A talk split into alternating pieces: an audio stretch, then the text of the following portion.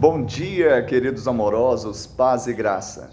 Visto, pois, que os filhos têm participação comum de carne e sangue, desse também ele igualmente participou, para que, por sua morte, destruísse aquele que tem o poder da morte, a saber, o diabo, e livrasse todos que, pelo pavor da morte, estavam sujeitos à escravidão por toda a vida. Hebreus capítulo 2, versos 14 e 15.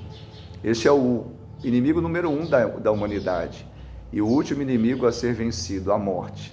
Isso porque o homem não foi criado para experimentar a morte. A morte surgiu, ou esse inimigo surgiu por causa do pecado e da desobediência. Por isso o pavor, porque todos os homens vão ter de lidar com o pecado e um dia terão de lidar com a morte. Mas eu venho aqui para te dar uma boa notícia.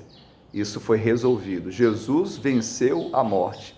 Ele tirou da mão do diabo as chaves do inferno e da morte ele ressuscitou, vivo está. E aquele que está nele vai viver eternamente. Não é Covid, não é câncer, não é o inimigo, porque tragada foi a, a morte pela vitória.